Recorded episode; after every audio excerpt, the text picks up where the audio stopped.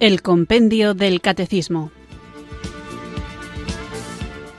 Un programa dirigido por el Padre Antonio López.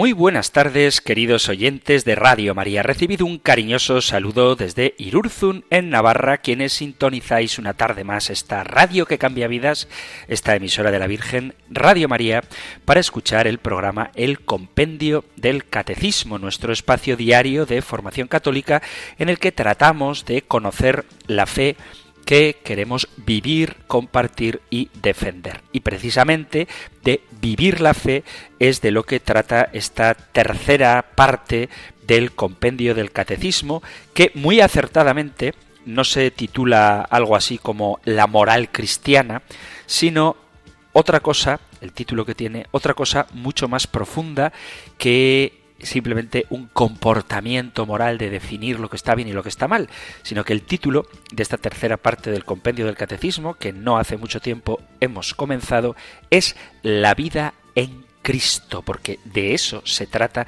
la conducta cristiana, de vivir en Cristo. Por eso el cristiano no es simplemente una persona que actúa de una manera correcta desde el punto de vista ético, porque hay gente que no cree en Dios o por lo menos que no es cristiana y que también se comporta de una manera ética, sino que la vida cristiana va un poquito más allá, o mejor dicho, mucho más allá, va hasta el cielo, va hasta Dios y vive en Cristo. De eso es de lo que estamos hablando desde hace poco con las bienaventuranzas y vamos a continuar hoy después de haber visto cuáles son las bienaventuranzas tal y como nos las explica el Señor en el Evangelio de San Mateo y en el Evangelio de Lucas. Y después de haberlas repasado, no muy profundamente, porque cada una de ellas daría para un programa, pero al menos nos ha dado tiempo a verlas un poquito por encima y saber cómo el hombre alcanza esta bienaventuranza y la importancia que tienen para nosotros, continuamos con este tema de la felicidad, que es algo que todos buscamos y que no es una expresión de persona radical, sino de alguien que conoce el corazón humano, tal y como hace la Iglesia, esa felicidad plena solamente podemos encontrarla en Dios. Antes de continuar con la siguiente pregunta del compendio del Catecismo, vamos a invocar juntos el don del Espíritu Santo. Lord.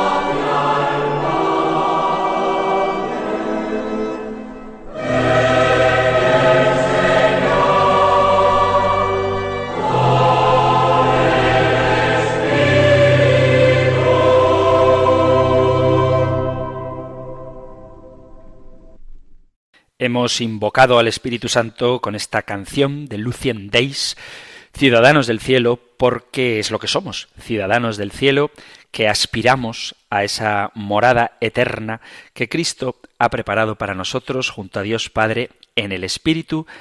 Allí podremos gozar de su visión unidos a la Virgen María, a los ángeles, a los santos, a todos aquellos a quienes amamos en esta vida y a toda la Iglesia universal de la que, aunque no seamos conscientes plenamente ahora, estamos siempre participando de los beneficios que otros aportan para nosotros con su santidad, con su ejemplo, con su testimonio y también con su intercesión ante Dios Padre. Por eso somos ciudadanos del cielo y de eso es de lo que vamos a hablar hoy. Como os comentaba, estábamos viendo las bienaventuranzas y la última de las preguntas del compendio del catecismo que tratábamos era la relación que tienen las bienaventuranzas con el deseo de felicidad del hombre. Y la respuesta que da el compendio es que las bienaventuranzas responden al innato deseo de felicidad que Dios ha puesto en el corazón del hombre a fin de atraerlo hacia Él, el único que lo puede satisfacer. Solo Dios puede hacernos plenamente felices en esta tierra y de una manera plena, perfecta inimaginablemente gozosa en el cielo? Y esa es la pregunta que trataremos hoy y que encontráis en el Catecismo Mayor en los puntos 1720 al 1724 y del 1727 al 1729. Nosotros escuchamos ahora la pregunta 362 del compendio del Catecismo. Número 362 ¿Qué es la bienaventuranza eterna? La bienaventuranza consiste en la visión de Dios en la vida eterna, cuando seremos en plenitud partícipes de la naturaleza divina, de la gloria de Cristo y del gozo de la vida trinitaria. La bienaventuranza sobrepasa la capacidad humana. Es un don sobrenatural y gratuito de Dios, como la gracia que nos conduce a ella. La promesa de la bienaventuranza nos sitúa frente a opciones morales decisivas respecto de los bienes terrenales, estimulándonos a amar a Dios sobre todas las cosas. Bienaventuranza eterna es algo maravilloso que resulta difícil de concebir para nosotros. La bienaventuranza eterna, como dice el compendio del catecismo, consiste en la visión de Dios cuando seremos en plenitud partícipes de la naturaleza divina. Y esto es un gozo que nosotros, limitados como estamos por los sentidos, nos resulta imposible de lograr comprender. Y es importante pensar en ello, porque me parece a mí que una de las grandes dificultades que tenemos los cristianos a la hora de vivir en plenitud aquello que estamos llamados a hacer práctico en nuestra vida, es que con frecuencia se pierde de vista el lugar, por decirlo de alguna manera, el destino último al que estamos llamados. Y esto si no lo tenemos claro, es muy fácil que nos desanimemos por el camino. Si una persona se mete, por ejemplo, a correr un maratón y se olvida del premio por el que está corriendo, es fácil que cuando se sienta cansado simplemente deje la carrera a medias y se rinda. Pero cuando alguien tiene claro cuál es el lugar hacia donde se dirige, entonces las dificultades quedan achicadas, casi desaparecidas, no desaparecidas del todo, pero sí minimizadas hasta tal punto que éstas no tienen importancia porque lo que se espera es tan grande que cualquier sacrificio bien merece la pena. Por eso es importantísimo que nosotros como creyentes en la promesa del Señor tengamos presente que estamos llamados a un destino eterno de gozo, de alegría, de paz, de serenidad, de regocijo, de encuentro con aquellos a quienes amamos en esta tierra y si hemos cumplido el mandamiento de amar a Dios sobre todas las cosas, sobre todo con aquel a quien siempre amamos. Si queréis una imagen muy por supuesto superficial e imperfecta de lo que puede ser el gozo del cielo, id a un aeropuerto y ved con qué lágrimas de gozo se abrazan personas que se reencuentran después de mucho tiempo cuando uno de ellos se ha ido de viaje. Bueno, pues esa misma experiencia, pero elevada a nivel sobrenatural, es el gozo que experimentaremos en el cielo. La palabra de Dios no es silenciosa sobre cómo será la eternidad en el cielo, esa nueva tierra que nos ha sido prometida. Existen razones por las cuales esa futura realidad de los cielos debe influir en los creyentes en el presente. Y por dar así de forma muy resumida alguna de estas razones, la primera de ellas sería la esperanza. La realidad del cielo da esperanza para el futuro, incluso en las pruebas, en las dificultades y en la misma muerte. Por eso San Pablo dice a los tesalonicenses que no deben entristecerse como el resto del mundo que no tiene esperanza, como dice la primera carta a los tesalonicenses en el capítulo 4, versículo 13. Las personas más felices que yo he conocido son personas creyentes, son las únicas que de alguna manera suscitan envidia cuando se sienten miembros de la Iglesia y mueren sabiendo que ese momento no es el final, sino el inicio de un gozo eterno.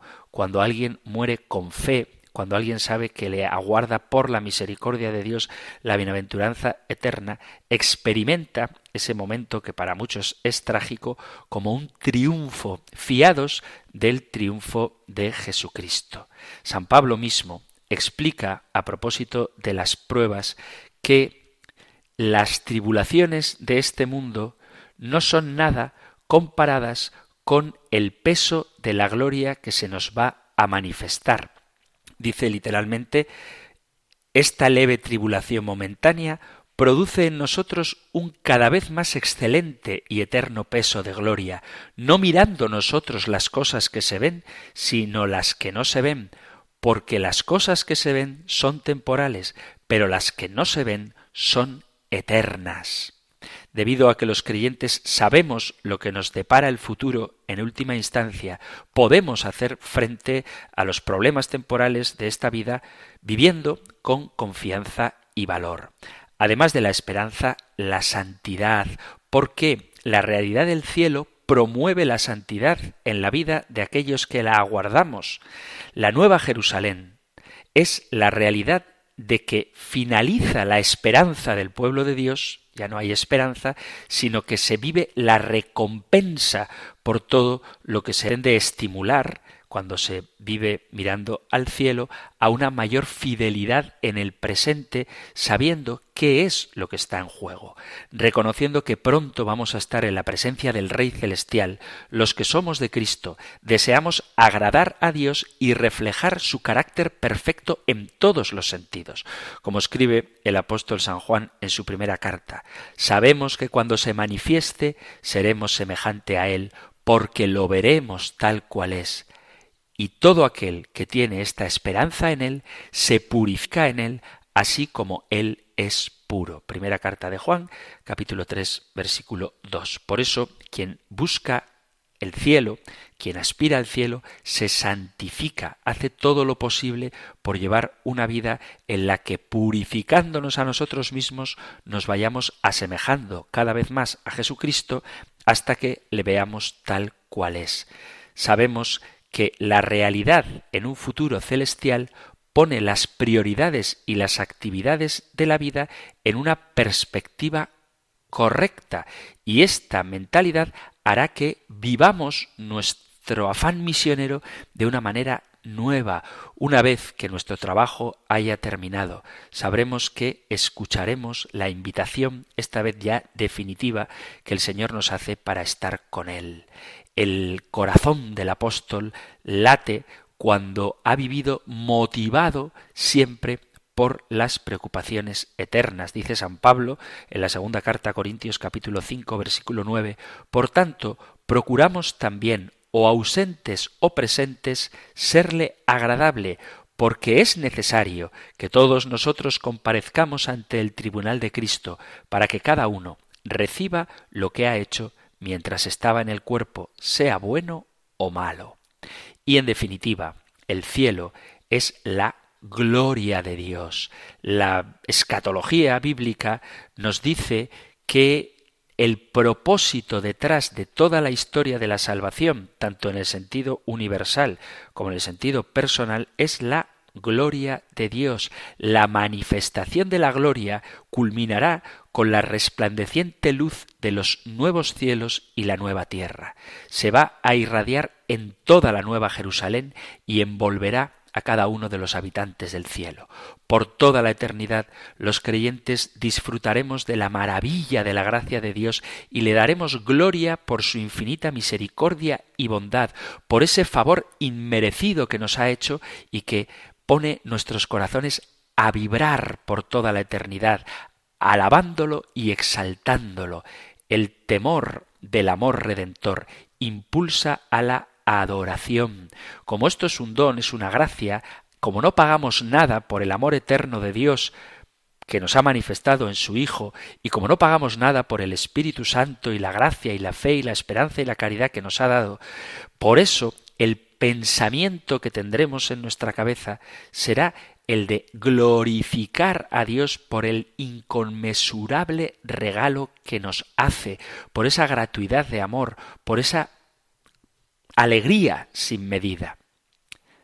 Por eso, esa alegría inagotable de la esperanza en la bienaventuranza eterna debe marcar la vida de los creyentes de ahora como lo ha hecho en toda la historia de la humanidad, porque todos juntos, como miembros de la Iglesia, nos uniremos en una adoración incesante y en una acción de gracias a Dios por la inmerecida bondad de su gracia. La realidad del cielo, debería motivar a los creyentes en nuestro viaje hacia allá, el navegar por este mundo, como dice San Pablo a los filipenses en el capítulo 3, como extranjeros, como hemos escuchado en el canto con el que invocábamos el Espíritu Santo, como ciudadanos del cielo. Y para hacerlo de manera eficaz tenemos que fijar nuestros ojos en Él y en el futuro glorioso que se nos ha prometido. Centrándonos en el reino de Dios, en la eternidad, no viviremos esta tierra, este mundo, esta vida como un obstáculo para la fe, sino como el camino que nos lleva hacia la gloria eterna. Entender el cielo no sólo nos dice qué hacer en esta vida, sino ¿Por qué lo hacemos? Tener clara la motivación. Lo que Dios nos dice acerca de nuestra vida futura nos permite interpretar nuestro pasado y vivirlo en el presente. Tenemos que dejar actuar como si el cielo fuera una especie de mito, un sueño imposible, una reunión aburrida o una distracción que no tenga repercusiones en la vida real. Tenemos que ver el cielo como lo que es, el ámbito para el que hemos sido creados. Si lo hacemos así, lo vamos a abrazar con alegría contagiosa, con entusiasmo y con anticipación, es decir, ya desde ahora, gozándonos en esperanza de aquello que poseeremos plenamente en la bienaventuranza eterna. Es verdad que no podemos imaginar cómo es el cielo, pero como os decía antes, la Biblia habla mucho de eso. Es muy mencionado en la Sagrada Escritura, entendiéndolo como el lugar donde Dios está sentado en su trono. Cuando digo lugar, hay que comprender que el lenguaje es limitado, es decir, el cielo no tiene una ubicación física, no es un lugar físico. No hagáis como los medios de comunicación que hablan de teología o de religión sin tener ni idea y cuando el Papa dice que el infierno no es un lugar, y el cielo tampoco es un lugar, enseguida, para querer fastidiar a la Iglesia, dicen el Papa ha dicho que el cielo no existe o que el infierno no existe. No, lo que el Papa ha dicho es que el cielo no es un lugar físico, sino que es un estado del alma, es una ubicación, por decirlo de alguna manera, porque no encuentro una palabra adecuada, espiritual. Con las descripciones que nos da la Biblia, vemos que el cielo es un lugar de una belleza y de una paz incomparables, difíciles de imaginar. Es verdad que no podemos hacernos una idea de cómo es, pero sí que hay algunos apuntes que nos dicen cómo será esa bienaventuranza eterna, cómo es estar en la presencia de Dios. Se hacen tantas caricaturas sobre el cielo como un lugar aburrido en el que estaremos contemplando cómo los angelitos tocan el arpa que esto desdibuja y a veces incluso desmotiva a los cristianos a querer aspirar a ello, de tal forma que muchas veces la gente lo que hace es resignarse a ir al cielo, en vez de desearlo con la fuerza que esto debería suponer en nuestra vida cristiana. El cielo es un lugar lleno de alegría, de vida, y de gozo. Será un lugar lleno de gozo y de júbilo, donde no habrá ni dolor, ni enfermedad, ni incertidumbre todo lo que nos causa pesar, lágrimas, dolor o ansiedad aquí en la tierra quedará atrás. Todo será hecho nuevo, tal como Dios deseaba que fuera desde el principio, antes de que el pecado entrara en el mundo. Puede ser que se nos haga difícil imaginar un lugar sin contaminación, sin corrupción, sin muerte, sin maldad, pero en el cielo no habrá nada de eso ni nada que nos robe el gozo del Señor.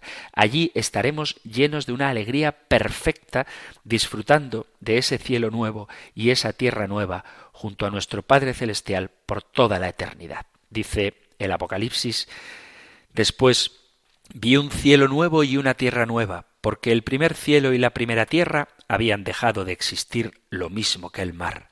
Vi además la ciudad santa, la nueva Jerusalén, que bajaba del cielo, procedente de Dios, preparada como una novia hermosamente vestida para su prometido. Y luego dice un poquito más adelante, he leído Apocalipsis capítulo 21, versículo 1 y 2, y luego dice el versículo 4, que Dios enjugará toda lágrima de los ojos, y no habrá muerte, ni llanto, ni luto, ni dolor, porque las primeras cosas han dejado de existir. El que estaba sentado en el trono dijo, Yo hago nuevas todas las cosas. Y esto que dice el Apocalipsis lo profetiza también Isaías en el capítulo 65, versículo 18. Alégrense y regocíjense por siempre, por lo que estoy a punto de crear. Estoy por crear una Jerusalén feliz, un pueblo lleno de alegría. Me regocijaré por Jerusalén y me alegraré en mi pueblo. No volverá a oírse en ella voces de llanto ni gritos de clamor.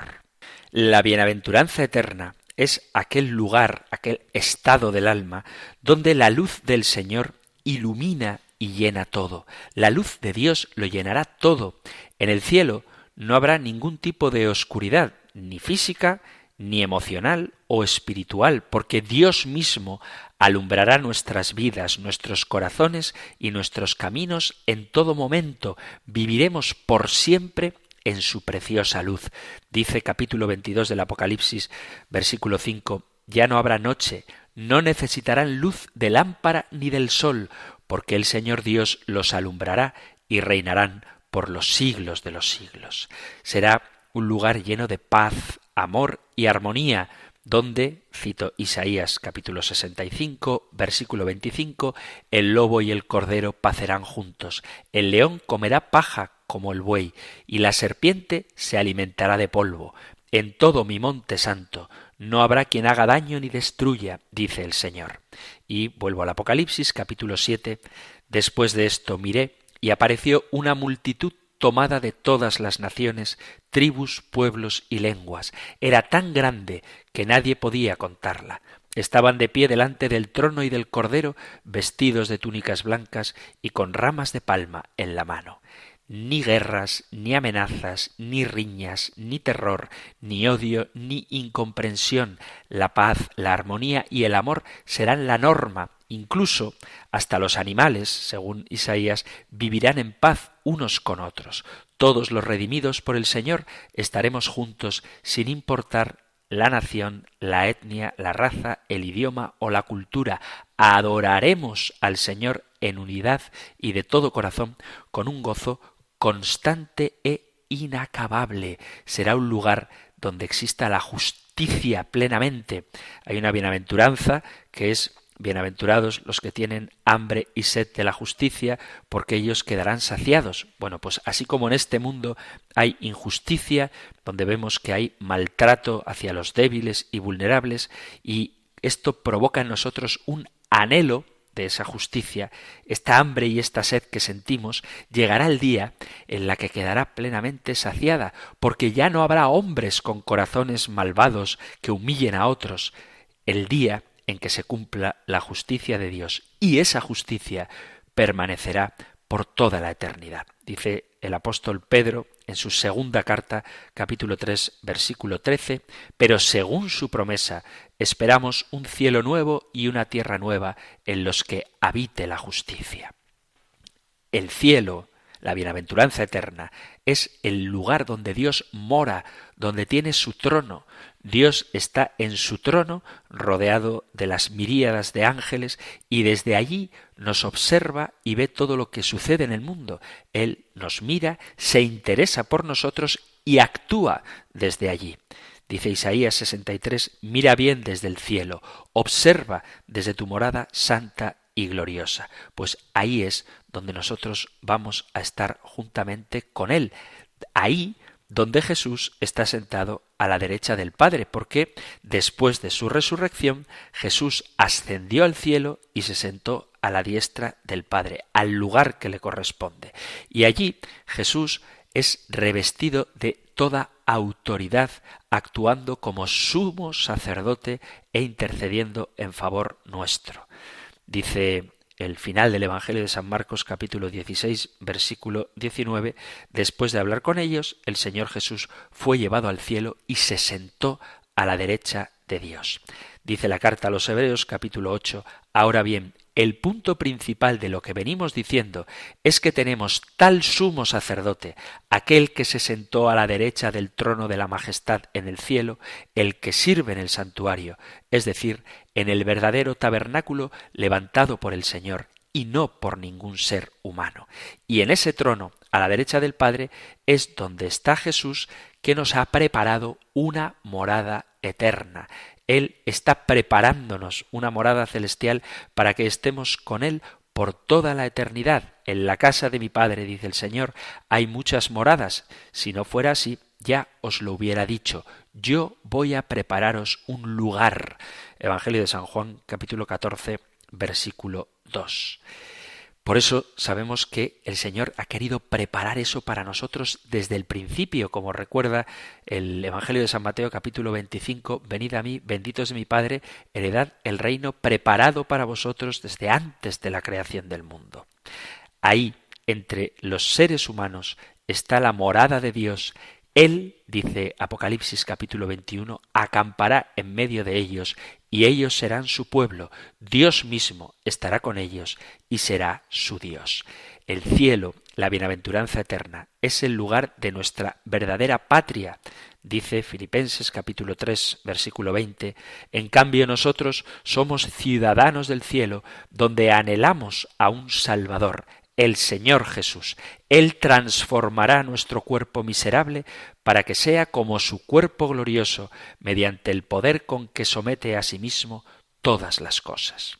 No importa cómo de patriotas seamos, cuánto amemos nuestro país terrenal, nuestra verdadera ciudadanía es el cielo, y ese conocimiento debe afectarnos de tal manera que en todo momento nuestro comportamiento y nuestras palabras muestren que somos de Cristo.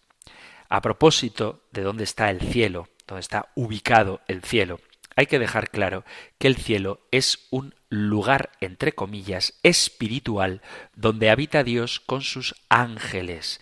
Y se habla en la Sagrada Escritura del tercer cielo. Esta expresión, que la utiliza San Pablo en la carta a los Corintios, habla sobre la visión o la transformación que él tuvo con una experiencia vivida en propia carne. Dice la segunda carta a los Corintios capítulo 12 versículo 2. Conozco a un seguidor de Cristo que hace catorce años fue llevado al tercer cielo, no sé si en el cuerpo o fuera del cuerpo. San Pablo tuvo una experiencia mística de lo que es el cielo, de tal forma que seguramente se alimentó durante todas sus dificultades y persecuciones de esta visión para seguir valiente anunciando a Jesucristo. Este cielo no tiene una ubicación física, es espiritual, pero es importante. En ese cielo Dios mora con Jesús y sus ángeles y desde allí nos observa y nos cuida. Dice el Deuteronomio capítulo 26 versículo 15, Mira desde el cielo, desde el santo lugar donde resides, y tal como se lo juraste a nuestros antepasados, bendice a tu pueblo Israel y a la tierra que nos has dado, tierra donde abundan leche y miel. Y allí es donde estaremos con Él por toda la eternidad. Ahora mismo no podemos imaginar toda su grandeza y esplendor, pero llegará el día en que estemos allá con el Señor, le veamos cara a cara y vivamos con Él por toda la eternidad. Ahora vemos, dice San Pablo en la primera carta a Corintios capítulo 13 versículo 12, ahora vemos de manera indirecta y velada, como en un espejo, pero entonces veremos cara a cara. Ahora conozco de manera imperfecta, pero entonces conoceré tal como soy conocido. Hay un cielo en la Sagrada Escritura, físico, que podemos ver cuando estamos al aire libre, ese cielo azul, y otro cielo que es el cielo paraíso, esa bienaventuranza eterna. Por eso tenemos que tener claro, cuando hablamos de cielo, que no nos referimos a los astros, sino al lugar de la presencia de Dios, a un cielo nuevo y una tierra nueva, porque el cielo y la tierra que hoy conocemos, dice la palabra de Dios que dejarán de existir, porque Dios creará un cielo nuevo y una tierra nueva donde sus hijos estarán con Él por siempre. Serán un cielo y una tierra mucho mejores que los que conocemos ahora sin el efecto del trato que el hombre pecador le da a este mundo. Vamos a hacer una breve pausa musical y continuamos con nuestro programa.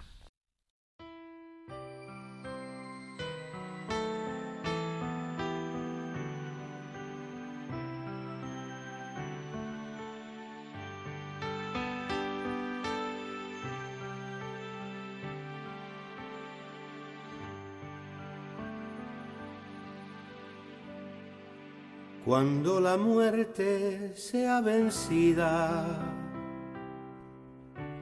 y estemos libres en el reino. Cuando la nueva tierra nazca en la gloria del nuevo cielo.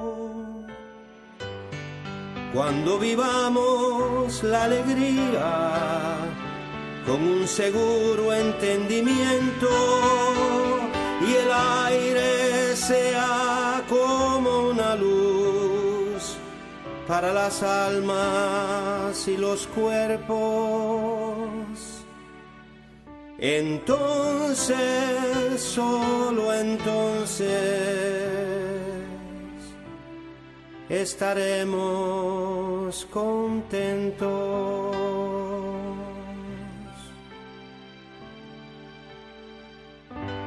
Cuando veamos cara a cara lo que hemos visto en un espejo y sepamos que la bondad y la belleza están de acuerdo. Cuando al mirar lo que quisimos, lo veamos claro y perfecto y sepamos que ha de durar sin pasión, sin aburrimiento. Entonces, solo entonces, estaremos contentos.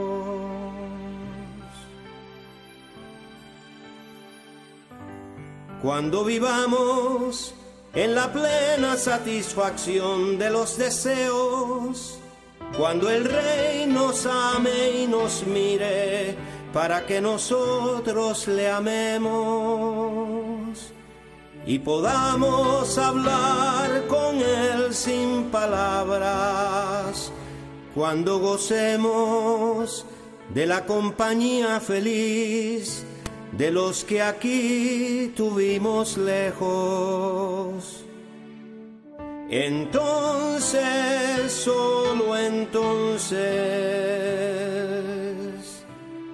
estaremos contentos.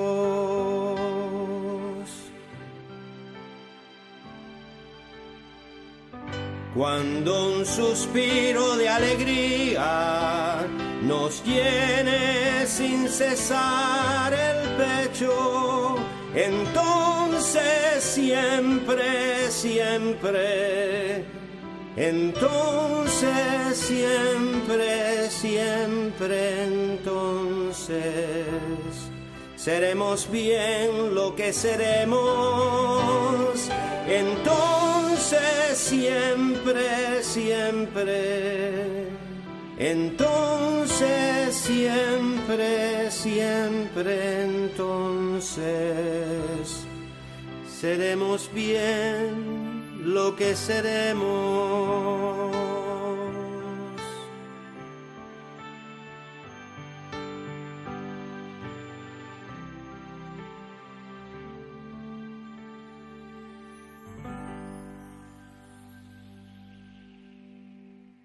Estás en Radio María escuchando el Compendio del Catecismo, nuestro espacio diario de lunes a viernes de 4 a 5 de la tarde de la emisora de la Virgen en el que tratamos de conocer la fe que queremos vivir, compartir y defender. Este programa que puedes escuchar de 3 a 4 desde las Islas Canarias, de 4 a 5 desde la península.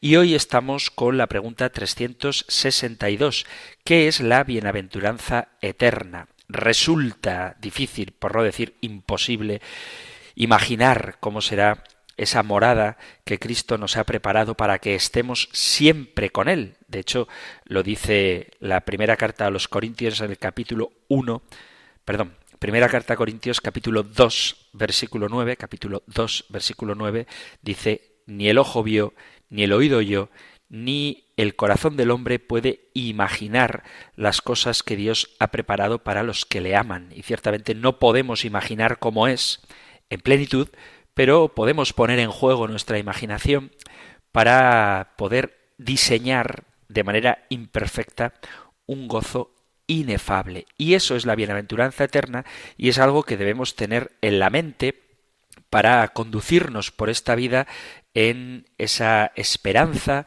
en esa santidad y en esa glorificación de Dios que produce en nosotros la certeza de que el Señor cumple sus promesas. La gloria de Dios es la felicidad del hombre. La felicidad del hombre es precisamente consecuencia de la glorificación de Dios. El hombre glorifica a Dios uniéndose a Él por el conocimiento y por el amor, una unión que la gracia de Dios lleva hasta la misma intimidad divina, otorgando una bienaventuranza sobrenatural altísima que es participación del mismo gozo inefable de Dios. La vida moral, madurada en la gracia, culmina en la vida eterna, en la gloria del cielo. Dios nos ha creado para que nos gocemos eternamente en el cielo. Pone su gloria en que el hombre viva de su amor infinito, que nos saciará en la vida futura, pero que ya nos alimenta en la tierra. La doctrina de la Iglesia sobre el último fin del hombre, la revelación de nuestro fin sobrenatural, es la única respuesta plena al deseo de felicidad que todo hombre experimenta. El ideal moral del cristianismo no se contrapone a la felicidad, porque de otro modo sería desalentador e inhumano. Por el contrario, es propio de la moral tomar como punto de partida la fuerza misma del deseo dinámico de felicidad que, rectamente entendido, está en el corazón de todo hombre como un deseo natural, pero que es revitalizado por la gracia en ese anhelo de unirnos con Dios, de amor y de amistad con Él y por Él con todos los hombres. El deseo natural de felicidad que todos llevamos impreso es de origen divino. Dios lo ha puesto en el corazón del hombre para atraernos hacia Él, el único que puede satisfacernos. Al recalcarlo, el compendio del catecismo lo que hace es seguir la enseñanza de Jesús que arranca precisamente así el Sermón de la Montaña con las bienaventuranzas. Es como si el Señor dijera quiero ofreceros las perlas preciosas de las bienaventuranzas. Abrid las arcas de vuestro corazón. Tomad con avidez. Adueñaos de la alegría, principio estupendo de doctrina celestial.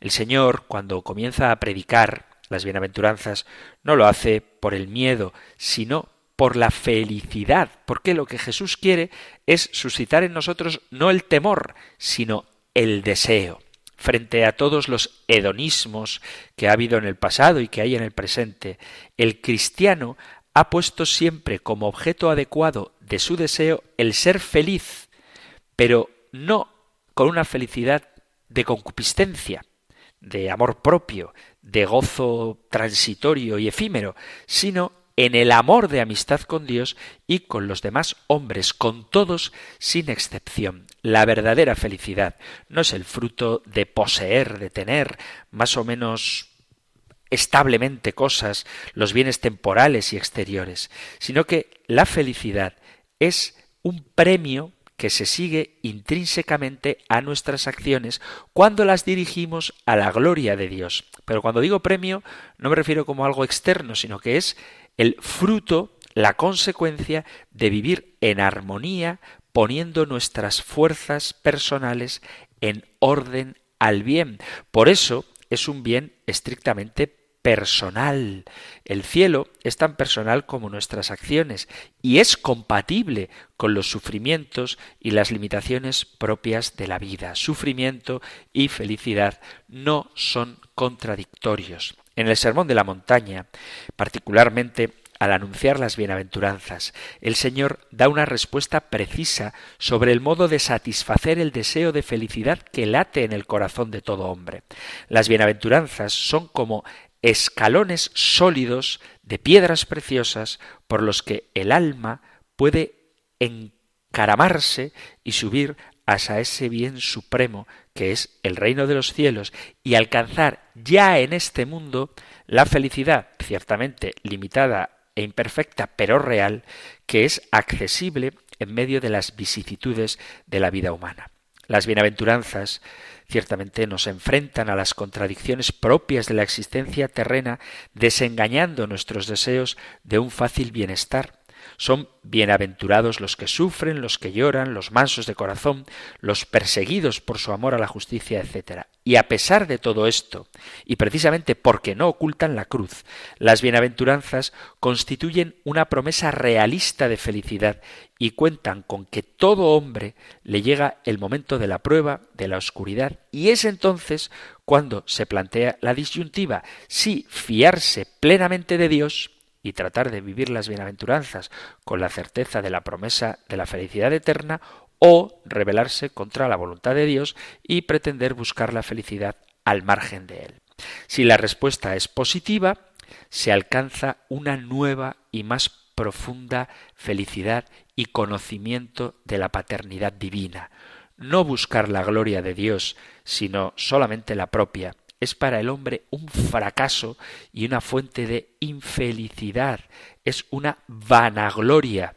Quien se busca a sí mismo le pasa que se encuentra y cuando se encuentra se topa con la propia nada, con el abismo de su miseria y de las angustias de su egoísmo. Sin embargo, quien busca a Dios le ocurre que se encuentra con Él y puede gozar plenamente de una dicha inimaginable.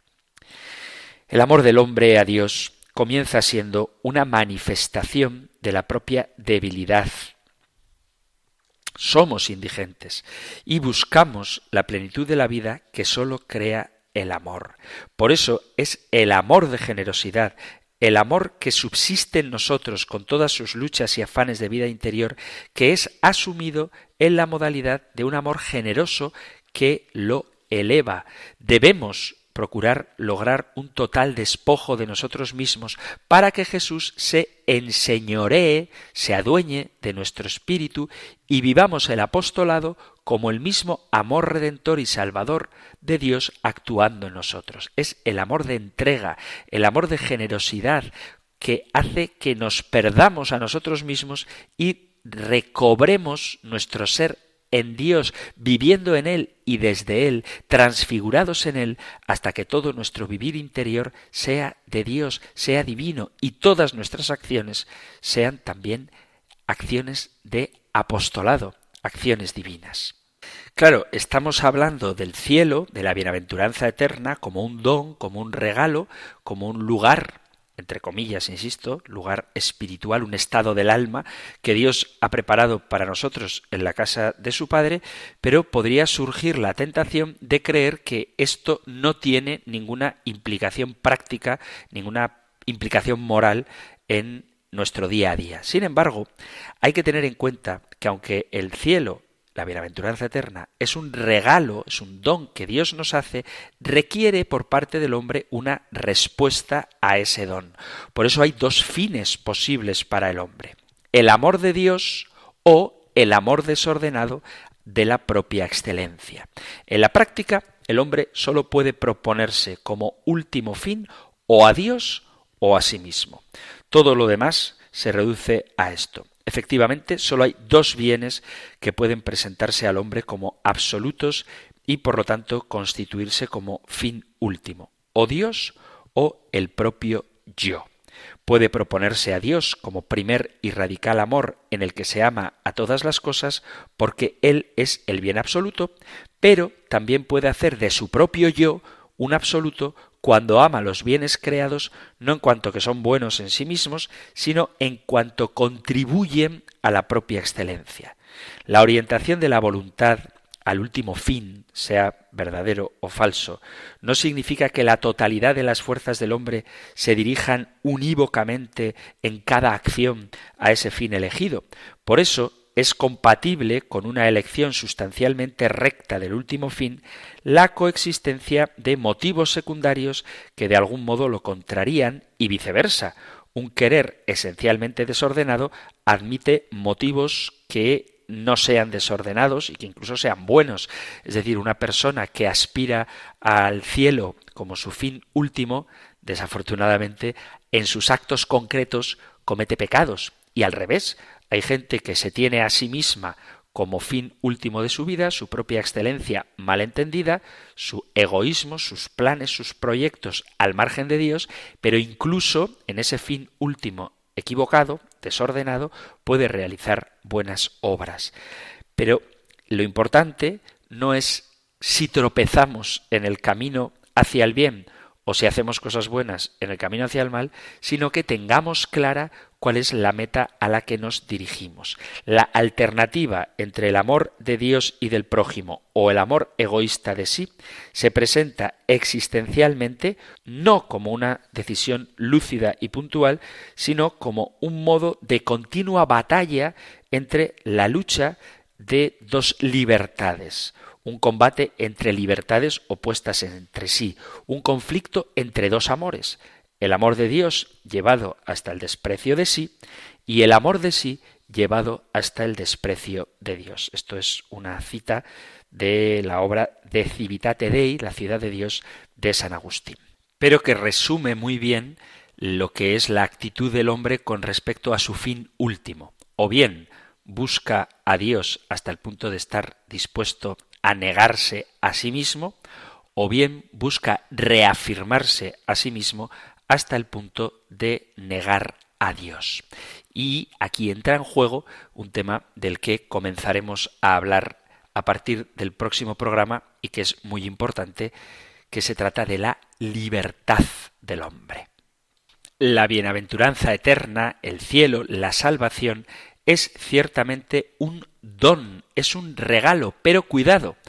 De esto si tenemos ocasión hablaremos más detenidamente.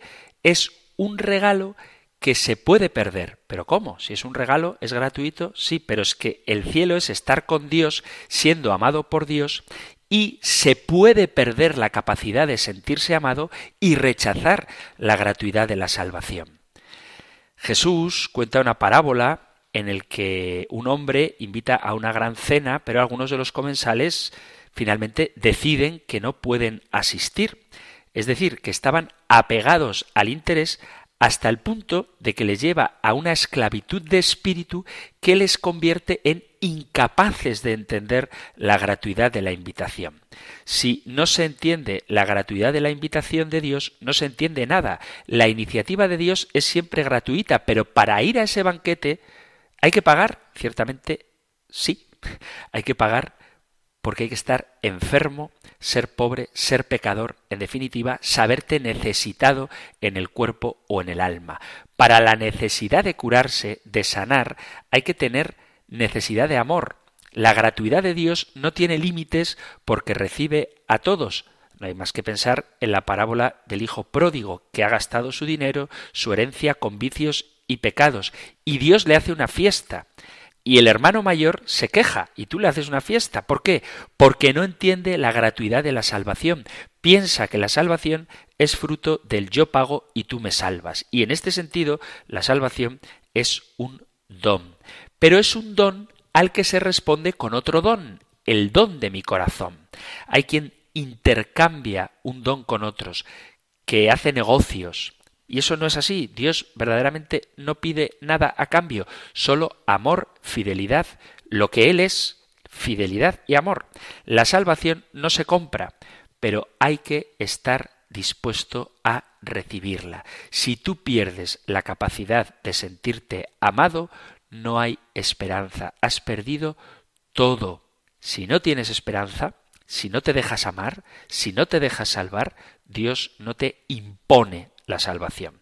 Y ahí es donde entra en juego la libertad del hombre, el uso que hacemos de esa libertad para dejarnos amar y salvar por Dios y de esta forma entrar en la bienaventuranza eterna, o la de cerrarnos al amor de Dios, pretender salvarnos nosotros solos, y descubrir con terror que somos incapaces y de esta manera perder esa salvación eterna que es un don no impuesto, es un don que ha de ser libremente recibido.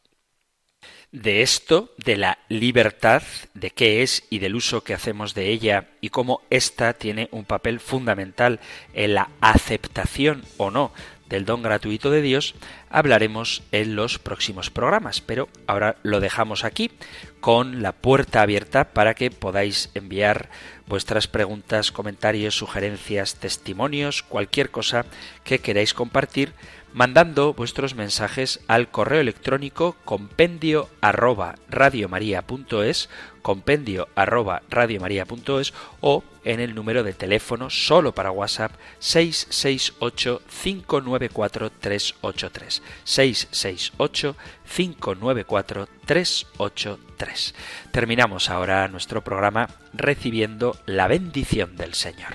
El Señor te bendiga y te guarde el Señor ilumine su rostro sobre ti y te conceda su favor, el Señor te muestre su rostro y te conceda la paz.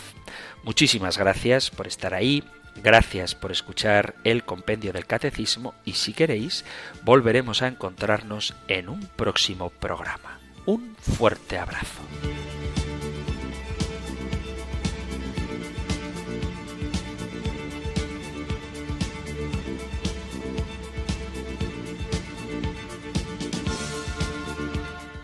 El Compendio del Catecismo.